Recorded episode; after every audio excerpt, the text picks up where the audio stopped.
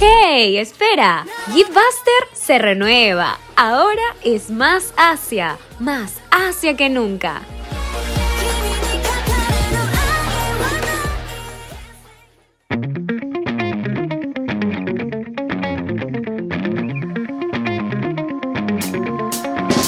Konnichiwa, hello, hi, um, hola.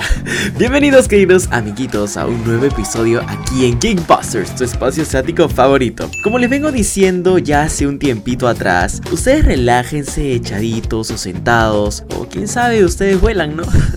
ya que la pasaremos súper mega chévere hoy. No se muevan, ¿eh? Que ya comenzamos con este contenido que sé les encantará.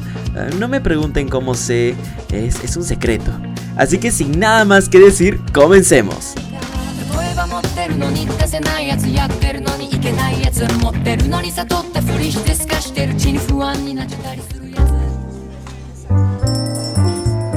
¿Quieres saber el origen de tu plato asiático favorito? ¿Cómo hacerlo o dónde conseguirlo? Te contaremos todo. Ven y siéntate en la mesa.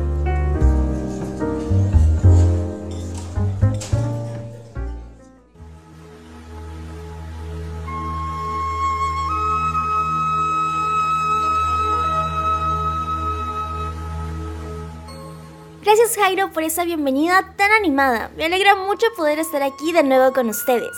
En este nuevo episodio venimos a abrirles el apetito, o quizás quitárselos, con un top de las comidas más exóticas que puedes encontrar en Japón. Comidas exóticas, claro que sí. La verdad, no he comido nada exótico en mi vida. Con las justas me compro mi pollito a la brasa en la tía Veneno, y eso que está en promoción, ¿eh? ¿Ah, Así que, señorita Naomi, ¿Con qué platillo nos deleitará en este top 3? Pues mi querido señorito Jairo, iniciamos con una entrada ligera, ¿te parece? Iniciaremos con el pez Shiro. Estos son pequeñísimos peces transparentes que son ingeridos vivos. Lo atractivo para los consumidores es que sienten que bailan en su boca. Los comensales realmente disfrutan esa sensación viscosa. Espera, ¿vivos? wow. Al momento que dices que los pececitos bailan en, en la boca, me, los, me los imagino felices sacando los ahí los pasitos prohibidos. Haciendo sus coreografías de TikTok, bailando la de bebecito Taku. bueno, este platillo japonés solo se consumen entre los meses de febrero y abril. Son conocidos también como pez de hielo. Son tomados con algún aderezo como salsa de soya o huevo crudo, aunque algunos prefieren comerlos sin nada extra. Es de las comidas raras más curiosas del país porque es endémica de una zona muy concreta y solo se puede disfrutar en un periodo limitado del año. Me dejaste en shock con este platillo, Naomi. Pero si ese platillo les sorprendió, estoy seguro que este los hará explotar. Uy, ese tonito. Tengo algo de miedo y curiosidad por lo que viene. terrible lo que va a pasar. Pues deberías. Existe este platillo llamado shirako, o en español, para que puedan entender mi japonés nivel avanzado, esperma de pescado. Así es, gente. Y no, no oyeron mal. Su nombre significa literalmente niños, niños blancos. Su formita de onda son los sacos de espermas de bacalao, salmón, pez globo o calamar. tengo una pregunta existencial. Me pregunto cómo descubrieron que eso era algo comestible. Ah, bueno, es, es un misterio. Al igual de cómo descubrieron que las vacas producen leche. O sea, está adentro. Este, este adentro tiene una pasta muy cremosa con textura de pudín. ¿Sabías, mi estimada Naomi, que este platillo se sirve en los restaurantes más finos y elegantes de Japón? Ah, la gente elegante me asusta. En lo personal, yo no probaría ese platillo. ¿Tú sí, Jairo? Ah, bueno, yo... Ah, este, mejor continuemos. Creo que mi mamá me está llamando. Ay, no huyas, cobarde. bueno, creo que en este top hace falta algo que refresque la garganta. Hablemos del habushu.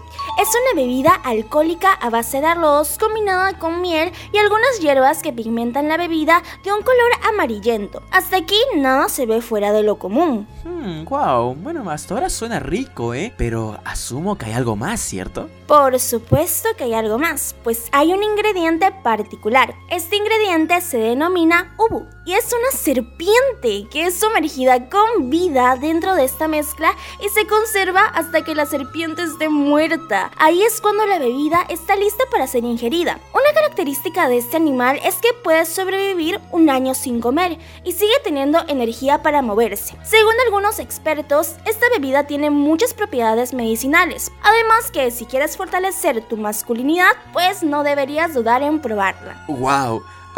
Te, digo sin duda alguna, debo probar esta bebida. No me preguntes el por qué, ¿eh? ¿Sabes con qué podríamos acompañar esta exquisita bebida? A ver, cuéntame. bien con este platillo llamado Fuyu. Uh. Fuyu, así.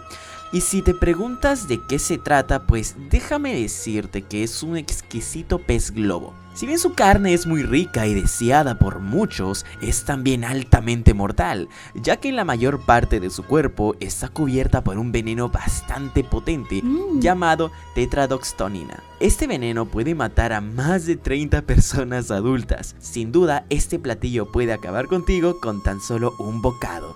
¿Listo para asumir el riesgo? Eso suena muy peligroso, Jairo, aunque creo que yo correría el riesgo. Ya sabes lo que dicen, lo que no te mata te hace más fuerte. A decir verdad, mi favorito este fue la bebida de serpiente, ¿sabes? En este top 3. Sinceramente debo probarla, no no es un deseo, es una es una necesidad, mi querida Naomi. Creo que concuerdo también contigo. Y yo tengo una curiosidad, bueno, una duda. La gente que nos está escuchando, ¿cuál de estos platillos se atreverían a probar? ¿Cuál de estos les generó deseos de que sí o sí deberían comerlo? Ahí está la pregunta del millón. Déjenos en los comentarios, gente, y veremos cuál es el más votado. Hasta aquí llegamos con esta edición en la mesa. Pero quédate ahí, que aún hay más. Solo aquí en Geekbusters.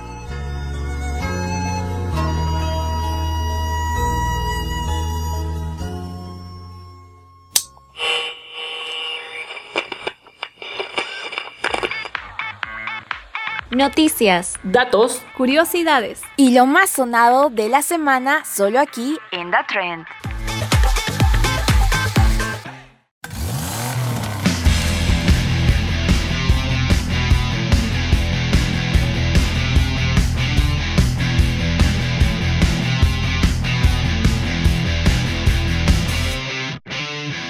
A todos, ¿qué tal? Aquí estamos una vez más con The Trend, este espacio en donde les hablamos sobre lo más sonado de la semana y debo decirles que esta semana estuvo bien bien intensa con el estreno de uno de los animes que podría decirse que fue de los más esperados de esta temporada y del que hemos hablado ya aquí más de una vez porque déjenme decirles que en Geekbusters tenemos nuestra pequeña fanbase del Pío Motosierra. Como tú dices, Dionira, nuestro pequeño fanbase de solamente dos gatos. no se rían, somos dos gatos que esperábamos esto con ansias de ya hace mucho tiempo desde que se anunció la adaptación. Y estuvimos con todo el hype esperando por su estreno. Y pues la verdad estábamos recontra emocionados por el próximo capítulo que va a salir en tan solo unos días. Y no es solo eso, sino que el anime se vino con todo, tanto que rompió en los estrenos. Y las referencias que, ufas, sí que sí van a estar recontra emocionantes. Y de por sí, porque hay a muchas películas de culto. Mira, sí, películas de culto y otras más que no son tan conocidas, pero son de las favoritas de Fujimoto, que por si no lo saben es el autor del manga, y esta fue como una manera de hacerle homenaje por parte de MAPA, que es el estudio de animación que está encargado en la realización del anime. Pero César, sin tanto floro, a ver, cuéntanos alguna de estas refes que salen en el opening. Por supuesto, Yanira, pero vamos ahora con la búsqueda exhaustiva que hicimos en San Google Sí. y encontramos esta pequeña y primera referencia que es sobre la masacre en Texas de 1974. Cuando uno piensa en motosierras, pues es lo primero que se viene, ¿no? Una de las películas más conocidas en este género de terror. La masacre de Texas viene en Chainsman con algo que es difícil pasar, ¿no? Porque se ve a Denji en esa iluminación naranja, en un estado como que tipo un panteón, que hace referencias a esas lápidas tiradas ahí. Y pues la referencia está en que Denji carga pochita, igual que el, personaje de Masacre Texas está cargando su motosierra. Sí, de hecho, o sea, es una referencia bien, bien directa, porque como dices, la colorización es la misma. Pero déjame decirte que la primera, primera referencia que sale en el opening es Perros de Reserva, en la que se muestra a los personajes eh, como que un modo de presentación, así en una pista, caminando de una manera bien chévere, bien fachera, con unos abrigos negros y su ropa y sus estilos son recontra parecidos a esa peli que te digo. Facheros, facherísimos. Facherísimos. Una de las películas también que se pone ahí es sobre el ataque de los tomates asesinos. Si bien no es una película muy buena, es una de que se ha ganado el culto porque supuestamente es una película de terror, pero termina dando más como comedia que la gente a esta película la tomó ese cariño. En esta escena se ve a los miembros de esta organización donde Denji va a trabajar eh, que están como discutiendo y uno está encima de una mesa en cunclillas y se ve un póster del primer demonio que aparece, por así decirlo, en el capítulo, que es un tomate humanoide. Y eso hace referencia exactamente a lo que pasa en la película, donde están los oficiales del ejército en la misma posición tal cual que se ve en ese fragmento. Yo cuando vi esa escena en el opening no la saqué, pero me pareció súper curiosa y ahora que dices que es una referencia a esa peli, pues tiene más sentido. Pero también tenemos a Constantine, que la referencia se le presenta como la escena que es de las más memorables, en donde dos personajes se miran con un fondo nocturno, igualita a la que está presente en el opening, donde en este caso tenemos al personaje de Aki y Jimeno, donde también esto tiene un mensaje como medio subliminal, pero tiene spoilers, así que no vamos a ahondar mucho porque acá en Geekbusters no damos spoilers. Otra de las películas también de Yanira que está presente es Pulp Fiction o Tiempos Violentos para los chavales. de Quentin Tarantino, ¿no? Hace esta referencia a esta escena donde Samuel L. Jackson está apuntando con su arma en frente de la cámara. Y lo mismo sucede con el Capitán Kishibe, que sale apuntando con su pistola tal cual se ve a Samuel L. Jackson igualito, en esa misma pose, en ese mismo lugar. Pero tú dices, quizás es una coincidencia, pero no, lo que lo hace resaltar es el muro de piedra que está de fondo y el sofá rojo también que se ve en la película. Sí, de hecho es todo tal cual, porque yo también he visto que hay gente que dice no, lo están rebuscando, estas referencias no son esas pelis, pero ojo porque estas son algunas refes a solo películas, porque también tenemos a imágenes y a simbolismos que ahondan más en la trama de Chainsaw, como por ejemplo el de la primera toma, donde Denji jala la motosierra y atrás de él hay una pintura basada en el poema de la Divina Comedia. Esta pintura exactamente es la del escape de Jean Polo, que hace referencia al escape de Denji del infierno en el que estaba viviendo por la deuda que le dejó su padre, pues una deuda millonaria. Sí, y esta referencia es una de las más brutales, ¿no? Si tú has leído la Divina Comedia, lo vas a entender y te vas a quedar como ¡Fua! Como explota el cerebro al ver esa escena al inicio. Pero también se ve una muy representativa que es una imagen llamada la manipulación de los medios, donde se ve a Máquina, Aki y a Denji con Power, pero en tres categorías distintas, como que unos saben más la verdad y otros permanecen en la ignorancia, por así decirlo. Sí, o sea, creo que los lectores del manga son los que más han identificado esta escena. Pero debo decirte que hay una de las escenas de todo el opening que fue la que más, más me encantó, en donde vemos a Makima dándole a Denji un, así se llama ya, Leucochloridium, no, no sé si lo estoy pronunciando bien, pero este es un parásito que mejor se le conoce como caracol zombie. ¿Y qué es lo que hace este parásito? ¿Por qué se llama así? Porque es conocido por apoderarse del cuerpo de los huéspedes y esta es una metáfora a la relación de Denji y de Makima, pues. Supuestamente, ¿no? Porque los que han leído el manga creo que van a saber el guiño tremendo que se viene. No vamos a dar spoilers porque se viene un guiño tremendo. Pero Yanira, también ha habido personas de todo el público que ha estado esperando esto, que ya las referencias que hemos mencionado pero han rebuscado demasiado ya como en son de broma o no sabemos si lo están buscando de verdad. Tantas referencias en donde no hay. Incluso hay una pequeña parte donde Denji con Power están bailando y la gente dijeron, no, esta es una referencia al baile de Mickey Mouse de la casa de Mickey Mouse. Qué bien. Y otros dicen, no, que es una referencia al baile del Chavo del 8. Y sin duda dudas los fans están buscando cualquier cosa, pequeña cosa para que hagan referencia, ¿no? Ya están como, podría decirse como los fans de JoJo's, ¿no? Que dicen, ah, oh, no, es una JoJo referencia, no, un nombre en de ruedas, no, una JoJo referencia tal personaje. Y así creo que poco a poco puede formarse también su fan.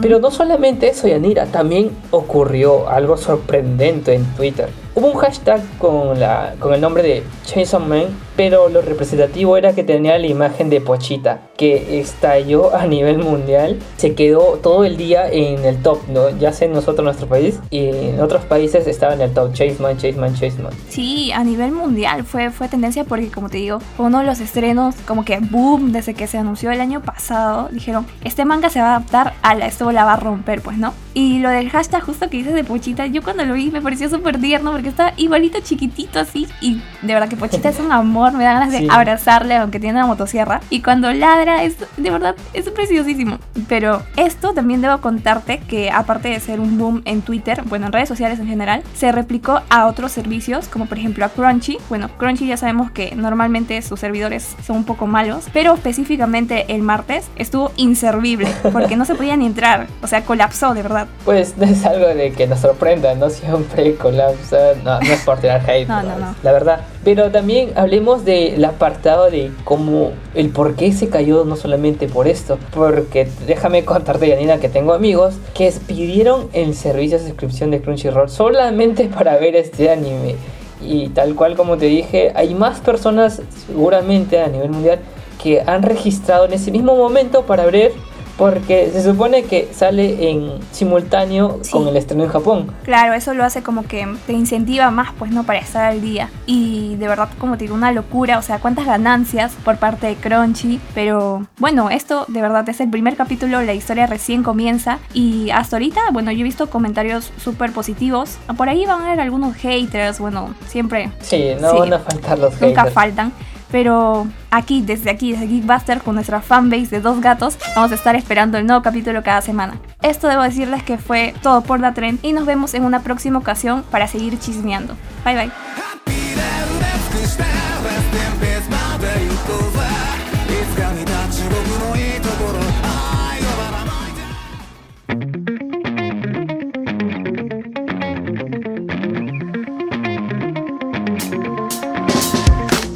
Eso fue todo por el programa de hoy. Esperamos entretuvieran tanto como nosotros. Nos vemos en el próximo programa de tu rincón asiático favorito. Bye bye.